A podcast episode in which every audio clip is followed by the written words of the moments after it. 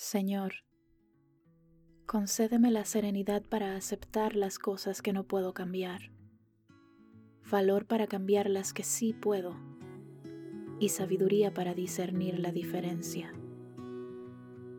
San Francisco de Asís.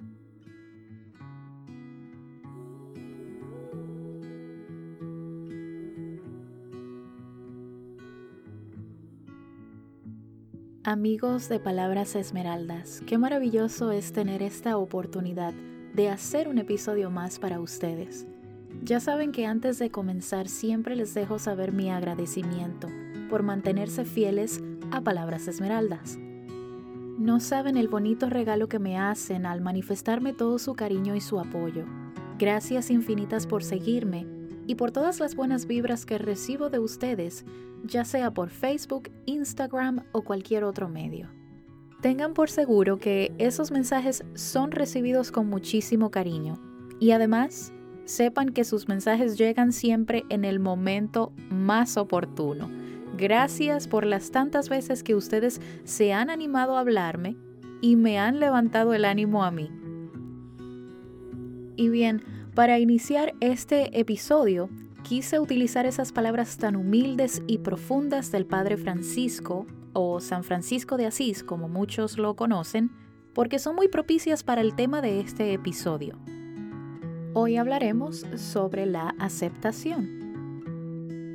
En los últimos episodios en los que hablamos sobre las heridas del alma, mencioné que para sanar emocionalmente, un paso muy importante era el aceptar las situaciones pero que el efecto de esa aceptación debía ser algo coherente, porque el hecho de decir que, entre comillas, aceptamos la situación, no significa que realmente la hayamos comprendido.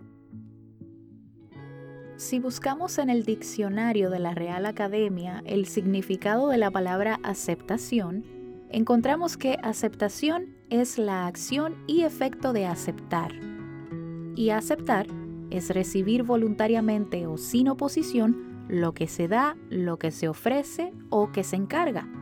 Otra definición, según la RAE, es que aceptar es asumir resignadamente un sacrificio, molestia o privación.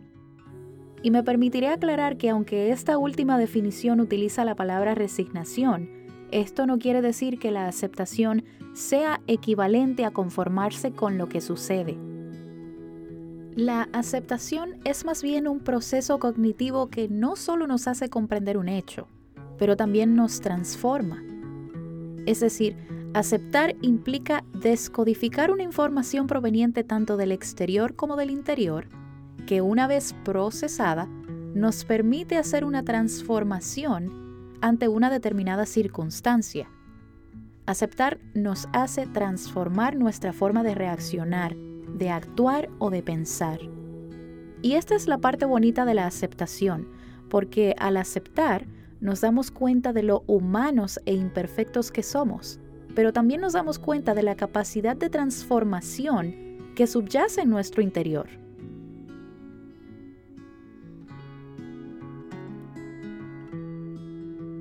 Asimismo, la aceptación es una acción intencional no es algo que surge de la nada ni que pueda fingirse. Cuando digo que no basta con decir que aceptamos algo, a lo que me refiero es al hecho de que la aceptación implica un compromiso, un compromiso que cambia por completo nuestras vidas. Una vez que asumimos el reto de ese compromiso, las bondades que llegan a nosotros son incalculables.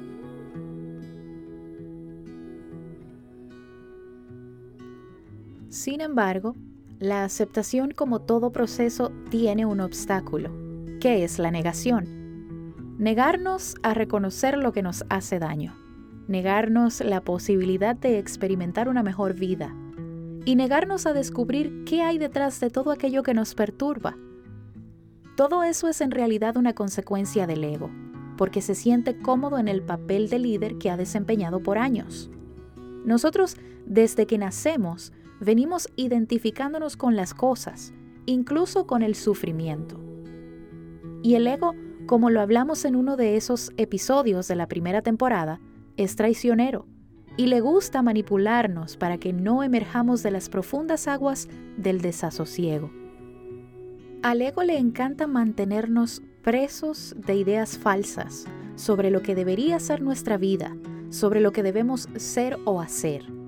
Y para deshacernos de estos apegos, de esta falsa identificación que hacemos con las cosas, necesitamos de un ingrediente secreto. Ese ingrediente se llama humildad. La humildad es lo único que doblega al ego. Por eso cuando intentamos ser humildes, el ego ataca, se revela amplificando su voz, mostrándose inflexible, renuente a la aceptación de sus defectos. Y mientras más fuerte intenta mostrarse, lo único que consigue es reflejar el miedo escondido en su prepotencia. Quisiera ahondar un poco más sobre este tema de la humildad, pero prefiero hablar sobre esto en el próximo episodio para así poder desglosar lo propio de ambos términos sin generar más confusión. Así que continuando con nuestro tema de hoy, me gustaría aclarar algunas cosas sobre la aceptación. Primero, aceptar no quiere decir que te tenga que gustar o que tengas que querer lo que experimentas. Tendemos a pensar que aceptar es una obligación, que nos debe gustar lo que vemos y que debemos amarlo confiadamente. Cuando decimos aceptación, debemos pensar en esto como un proceso liberador, no como algo demandante y prepotente. El acto de aceptar es algo que hacemos voluntariamente, a nuestro propio ritmo. Además, debemos recordar que mientras más rechazamos o nos resistimos a algo, más persistente se vuelve. Pero una cosa es rechazar totalmente una situación cuando lo hacemos desde el ego y otra es darle una cierta validez cuando lo hacemos desde la aceptación. Por ejemplo, cuando no estás de acuerdo con la opinión de alguien, si practicas la aceptación, te enfocas en comprender las creencias de la otra persona y en respetar el hecho de que es alguien totalmente diferente a ti y que no tiene por qué pensar igual que tú entonces respetas su posición dándole una cierta validez a su idea, porque aunque lo que diga no resuena contigo, es una verdad para esa persona que por más que te esfuerces, no podrás cambiar.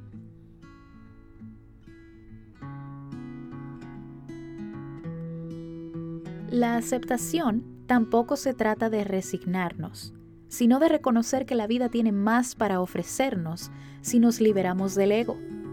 Cuando aceptas que viviste maltrato o que fuiste rechazado, por ejemplo, lo que estás haciendo es simplemente admitir que hay una herida por sanar. No puedes borrar ese acontecimiento de tu pasado, pero sí puedes evitar que en el presente sigas experimentando situaciones similares, situaciones que sigan profundizando esa herida. La aceptación de lo que nos sucede es el primer paso para superar las consecuencias de lo ocurrido. Si no nos hacemos cargo de una situación en el momento en que es necesario, se van desencadenando más eventos que profundizan la situación, convirtiéndola tal vez en algo mucho peor. Además, la aceptación mucho menos es conformarse con las cosas. Cuando decimos que aceptamos algo, Muchas veces pensamos que estamos siendo conformistas, pero no es así.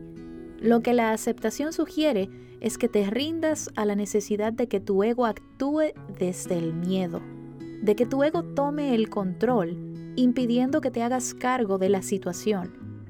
El conformismo, es decir, es lo que hay, no hay nada más que hacer. Conformismo es refugiarnos en el miedo al cambio, y a las nuevas oportunidades. La aceptación, en cambio, es despojarte del ego, comprender que cada evento que ocurre en tu vida es una oportunidad para crecer, si la sabes aprovechar. La aceptación se fundamenta en el agradecimiento, en observar más allá de lo que a simple vista podemos ver. Es tener la seguridad de que ninguna situación nos robará la calma porque confiamos en nuestras capacidades y porque tenemos la certeza de que todo en el universo es aprovechable.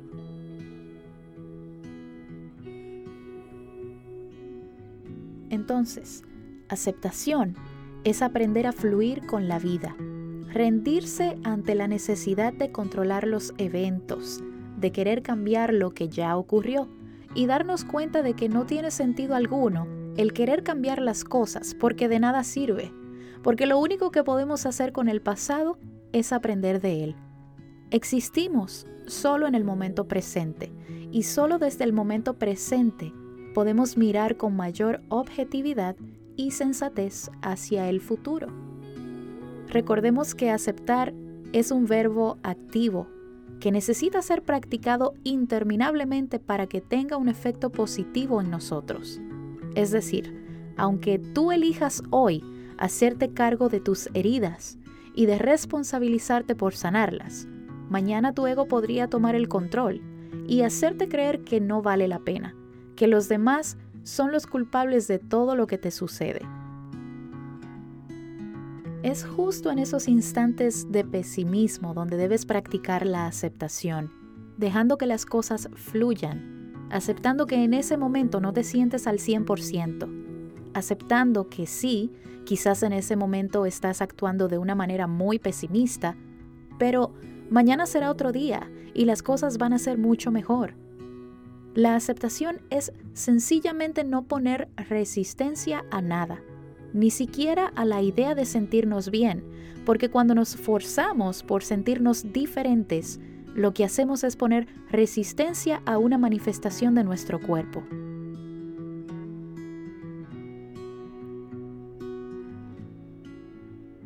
La vida te da días buenos y días no tan buenos, pero la vida siempre, siempre te da la opción de elegir, de decidir si le dejas ganar a tu ego, resistiéndote a las situaciones, generando más conflicto mental, o puedes mantenerte en el presente, mantenerte calmado, tan calmado como el agua.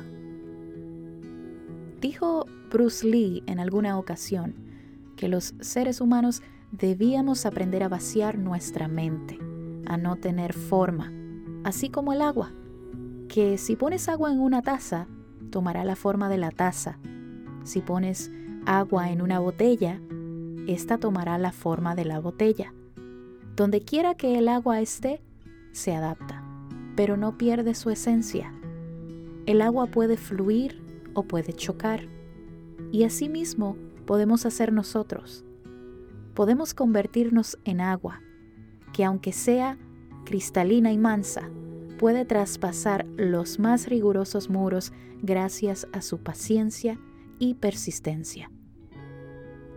Cuando sea necesario reaccionar, hazlo, pero desde la inteligencia de tu corazón.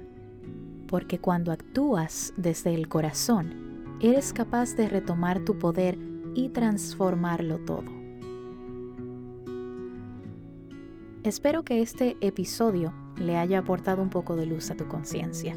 Recuerda por favor suscribirte al podcast para que recibas las notificaciones de nuevos episodios. En nuestra próxima entrega hablaremos sobre la humildad. ¿Qué es realmente ser humilde? ¿Y por qué es tan importante la humildad para poder superar la barrera del ego?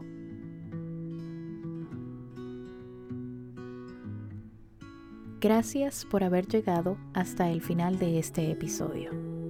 Te envío un infinito abrazo de luz.